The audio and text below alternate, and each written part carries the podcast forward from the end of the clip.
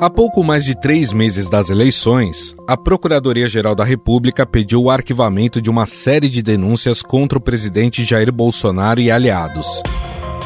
Denúncias estas que foram abertas a partir das apurações da CPI da Covid. Esta comissão parlamentar de inquérito da pandemia colheu elementos de prova que demonstram sobejamente que o governo federal foi omisso, comprovaram-se a existência de um gabinete paralelo, a intenção de imunizar a população por meio da contaminação natural.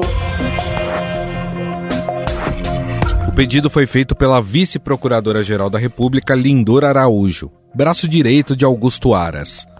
Ao todo, a comissão que apurou as ações do governo no combate à pandemia apontou nove crimes do presidente.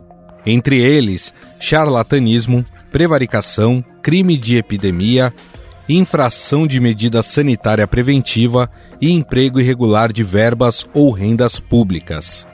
Além do presidente, o relatório final da CPI da Covid sugeriu outros 67 indiciamentos traz crimes que são é, evidentes e refutáveis, né? e comprovados com, com provas é, robustas. Então, não tem como se descaracterizar com tantas provas como aconteceram, inclusive, em alguns casos de corrupção. A CPI da Covid pode ser considerada a mais midiática da história recente da democracia brasileira. Em uma pesquisa realizada pelo Poder Data, mais de 74% dos entrevistados acompanharam o trabalho dos senadores. As sessões da comissão eram debatidas nas redes sociais e nas conversas com familiares. A TV Senado atingiu recorde de público, com mais de 500 mil visualizações durante as sessões. Entre os 30 vídeos mais assistidos do canal, 14 são da CPI. Desde o início, o governo tentou minimizar as acusações feitas durante a comissão, escalando uma verdadeira tropa de choque no Senado. Presidente, ele não pode me interromper. Ah, vai pros quinto então.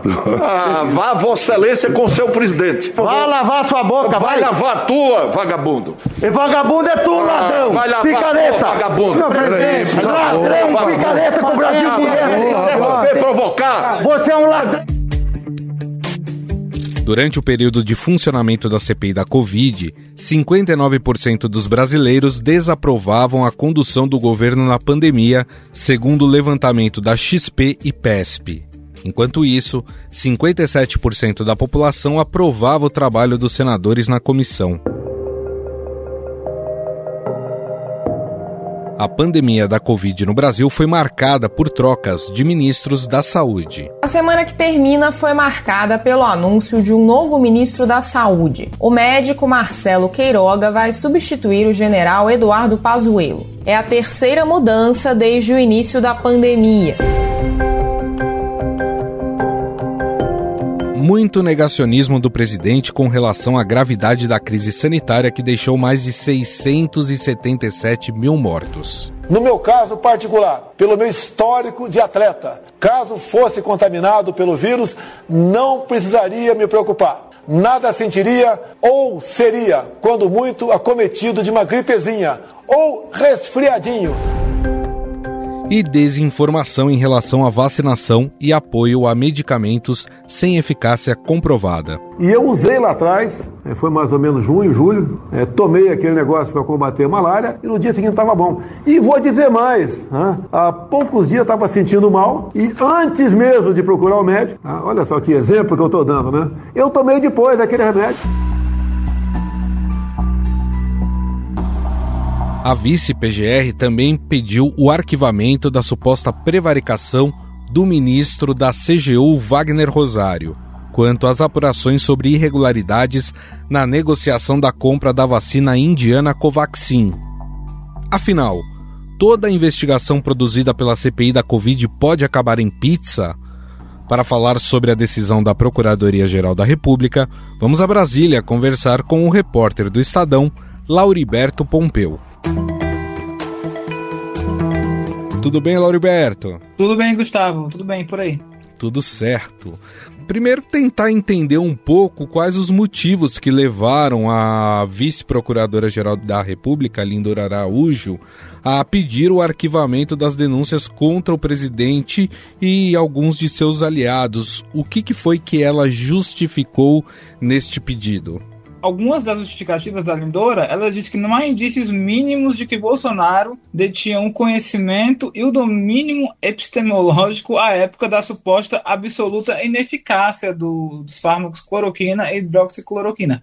Então, assim, um dos argumentos dela foi que Bolsonaro, por exemplo, ao incentivar o uso de medicamentos que não são comprovados para o tratamento da Covid, é porque o Bolsonaro realmente não sabia desse malefício desses medicamentos, né, por ter efeitos colaterais e disse também que ao promover aglomerações e tal, outra justificativa foi essa, né? Que ao promover aglomerações, logo no início da pandemia, todo mundo já estava dizendo que era para ficar isolado, que a responsabilidade não deveria recair só sobre o presidente, mas sobre todo mundo que participou dessas aglomerações também. Na questão da prevaricação, foi uhum. uma das principais acusações que o, a CPI botou sobre Bolsonaro, porque a CPI disse que ele sabia de uma corrupção, de um esquema de corrupção de vacina, não fez nada a procuradora falou que é uma suposta inércia genérica dos indiciados no que diz respeito à tomada das providências. Enfim, é, disse que a CPI não descreveu e nem comprovou quaisquer deveres funcionais que pudessem ter sido violados pelos agentes públicos. Então, de qualquer forma, ela disse que o Bolsonaro não tinha conhecimento né, do, do malefício das recomendações, das, das uhum. aglomerações dele, e que ele também não tinha conhecimento do, do esquema de vacina que a CPI investigou. E no âmbito da CPI da Covid, a PGR defendeu é, que algumas investigações continuem. A gente sabe que contra o presidente ela uh, opinou pelo arquivamento, né? Mas outras pessoas que são investigadas a partir da CPI da Covid, essas investigações vão seguir? Não, não. De todos os envolvidos, a PGR, a vice-PGR, a vendedora, ela recomendou o arquivamento. Também o caso do líder do governo, que chegou a ser citado por fazer lobby por um esquema de corrupção de vacina do governo Ricardo Barros, até comemorou no Twitter o arquivamento. O general Braga Neto, que era ministro da Casa Civil, que era chefe de uma força-tarefa da pandemia, também foi indiciado, teve arquivamento pedido, é, os filhos do presidente. E essa decisão ela foi tomada pela vice-procuradora-geral da República, Lindor Araújo. É, mas, em contrapartida, existe o dedo também do procurador Augusto Aras, a gente sabe que ele está de férias, né? Mas ele, ele também assina esse pedido de arquivamento? Não, ele não assina. O procurador, o chefe da Procuradoria-Geral da República não assina um pedido, mas a Lindora é uma pessoa bem alinhada. Ele é a pessoa que tem tomado todas as decisões com base no que, no que ele decide, né? Também, é, são, os dois não, não são antagônicos, assim. Bom, nós conversamos com o repórter do Estadão lá em Brasília, o Lauriberto Pompeu, que nos contou um pouco mais sobre esse pedido da PGR em arquivar aí as denúncias contra o presidente Bolsonaro e seus aliados no âmbito da CPI da Covid. Lauriberto, queria te agradecer mais uma vez. Muito obrigado, viu? Eu agradeço, Gustavo. Se precisar, estamos à disposição.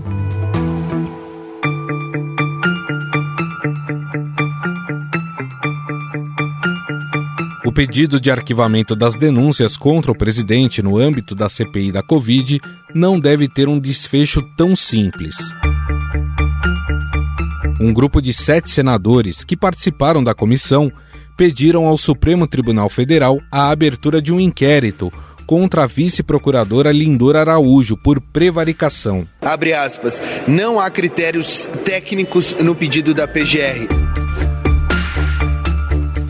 Na prática, prevaricação é quando um funcionário público retarda ou deixa de praticar ato de ofício. Um dos senadores que encabeçam o pedido é Randolfo Rodrigues, que foi vice-presidente da CPI. Segundo ele, a ação é sorrateira e mostra o atual modus operandi da PGR, que visaria proteger Bolsonaro. O Brasil todo assistiu o presidente da República ser instado e comunicado de que um esquema de corrupção, de compra de vacinas que não tinham eficiência que não existiam é, de fato ocorria no Ministério da Saúde, sem que ele tomasse nenhum tipo de providência. Para entender as nuances deste processo e se realmente é legítimo este arquivamento após meses de investigação, vamos falar com a advogada criminalista Raquel Lima Escalcon. professora da FGV Direito São Paulo.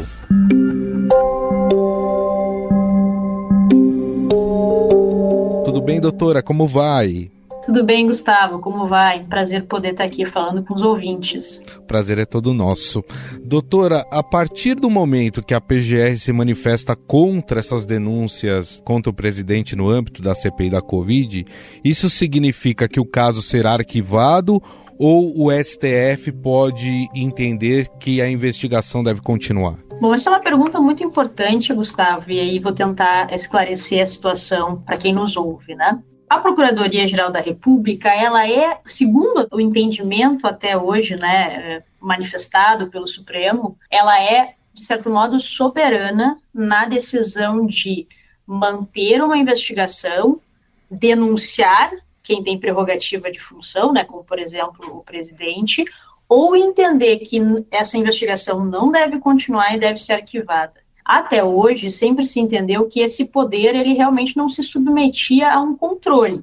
Ou seja, se a PGR entendia que era o caso de arquivamento, o Supremo, concordando ou não, vamos dizer assim, do ponto de vista dos ministros, ele não submetia isso a julgamento, ele não questionava, ele não avaliava, ele fazia, ele arquivava.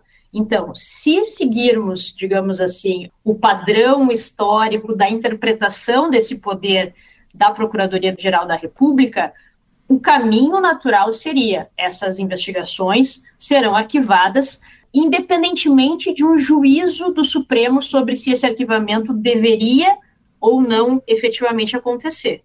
Então, esse é, o, digamos, o padrão histórico que a gente tem sobre essa situação. A questão aqui que ocorre né, é justamente se vai haver uma mudança nesse exame porque há uma certa discussão sobre efetivamente se esse arquivamento deveria ocorrer, ou se vai ser mantida essa ideia, essa interpretação que sempre se teve. Veja, quando nós falamos de Ministério Público em geral, não a Procuradoria-Geral da República, em que tem essa competência originária, em relação a quem tem prerrogativa de foro, como o presidente, mas o Ministério Público do dia a dia, digamos, que denuncia o cidadão comum, esses arquivamentos estão sim sujeitos a controle do Poder Judiciário. Mas o relacionado ao da Procuradoria-Geral da República sempre se entendeu que era uma exceção, que não estava sujeito a esse controle. Então, nós estamos um pouco diante de uma, não de um dilema, mas de um, uma possibilidade de repensar sobre essa sistemática. Se o nosso ordenamento realmente tem essa sistemática e ela tem que se manter, ou se é possível, enfim, fazer uma interpretação diferente, ou se, em terceiro caso, até preciso haver uma mudança institucional para que essa, esse arquivamento possa ser mais controlado. Então, eu diria assim que considerando o que já aconteceu até hoje, deveria haver o arquivamento, do ponto de vista do padrão que foi uhum. até hoje aplicado. Inclusive, doutora, um grupo de senadores né, entrou com um pedido de abertura de inquérito por prevaricação por parte da vice-procuradora-geral da República, né, Lindora Araújo. E aí eu queria entender um pouco como funciona essa questão. É simples você provar que houve prevaricação por parte da Procuradoria-Geral da República? Uma outra pergunta excelente aqui também para entendermos. Como que funciona o nosso sistema penal, nosso processo penal? O Ministério Público, ele é quem tem, nós chamamos de opinião delicti, ou seja, é ele que decide se olhando o inquérito, a investigação, ele entende que há elementos para se denunciar alguém. Como eu falei, no Ministério Público de primeiro grau, esses que não, não atuam nos tribunais, essa opinião ela é, ela é passível de controle, mas da PGR sempre se entendeu que não. Então, só para reforçar esse ponto. Bom, o que, que acontece? Né? Geralmente nós não questionamos se o procurador ou o promotor, quando ele avalia se há elementos para denunciar, se ele está, digamos assim, cometendo um crime ao não apresentar a denúncia. Geralmente se entendeu que há uma liberdade, assim, do ponto de vista histórico, né, que haveria uma liberdade uh, de atuação, de interpretação e que havia uma forma de controle sobre isso, mas não, repito, em relação à Procuradoria-Geral da República. Ou seja, o que, que acontece? É difícil que se prove que algum procurador ou promotor não apresentou uma denúncia porque ele estava, digamos, com uma intenção criminosa para fazer isso. inúmeras, só para explicar, né, inúmeras, uh, inúmeros inquéritos ou investigações são arquivadas, e arquivadas com razão. A gente precisa ter um cuidado entre achar que o arquivamento é algo ruim ou errado, e essa liberdade institucional do Ministério Público é algo ruim ou errado, com um eventual desvirtuamento no âmbito da Procuradoria-Geral da República. Né? Então, assim, é muito difícil fazer esse exame. Acho que essa denúncia, essa manifestação dos senadores apresentada é uma forma de pressão também para para que se questione, afinal, se esse ato está correto, mas não é tão simples provar que houve uma intenção criminosa aqui. Essa é a minha avaliação. Pelo que eu entendi, o próprio Ministério Público Federal possui ferramentas que auxiliam aí para investigar a atuação dos procuradores, correto? É, nós temos o Conselho Superior do Ministério Público Federal também, que poderia fazer algum tipo de avaliação aqui. Eu repito, isso precisa ser melhor investigado e pensado. O arquivamento em si, essa decisão de um representante do Ministério Público de arquivar uma investigação, não é este o nosso problema. Isso é uma medida importante do nosso sistema. A questão é como e quando e com que critérios nós vamos avaliar se esses arquivamentos estão errados ou estão corretos. Porque se nós começarmos a querer controlar muito esses arquivamentos, isso também é um problema, ao mesmo tempo que ter um poder pleno e inquestionável para arquivar também é um problema. Então, aqui nós temos uma situação delicada em relação à Procuradoria-Geral da República, porque até hoje aqui nós temos uma dificuldade de controle e que realmente há uma quase soberania nesses arquivamentos.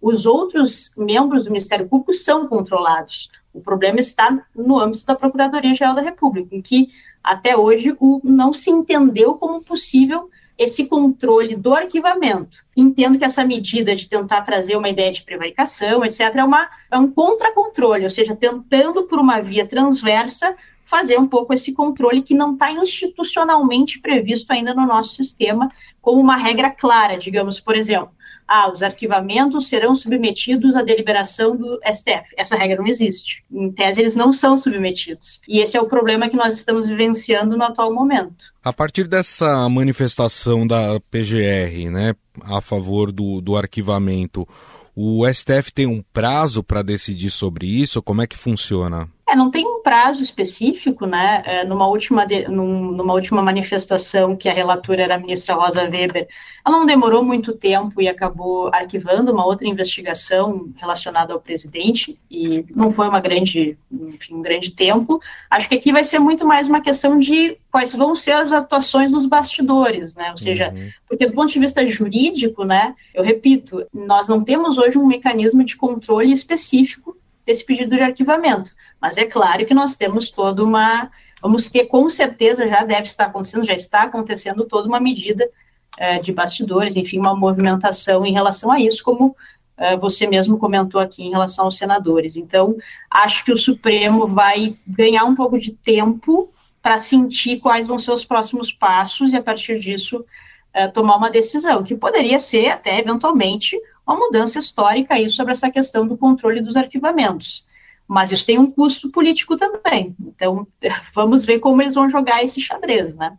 Bom, a gente está num período eleitoral, né? Estamos próximos à eleição presidencial e aí a minha pergunta é mais um exercício de futurologia, pensando que o STF não, não haja tão rapidamente em relação a isso, né, a definir pelo arquivamento ou não dessas denúncias. Caso o atual presidente seja derrotado nas urnas, essas ações, elas vão passar automaticamente a serem analisadas por tribunais de primeira instância? Essa seria uma possibilidade, né? Uma, digamos assim, uma atuação possível em relação ao Supremo seria que eles aguardassem o desenrolar das eleições, mantivessem isso né, no limbo, digamos, e que caso houvesse né, a derrota, enfim, a não reeleição do, do presidente, que é uma possibilidade real, nós teríamos sim uma continuação dessas investigações em outra instância, com enfim, outras situações institucionais, vamos dizer. Então, sim, isso poderia ser uma estratégia a ser adotada agora,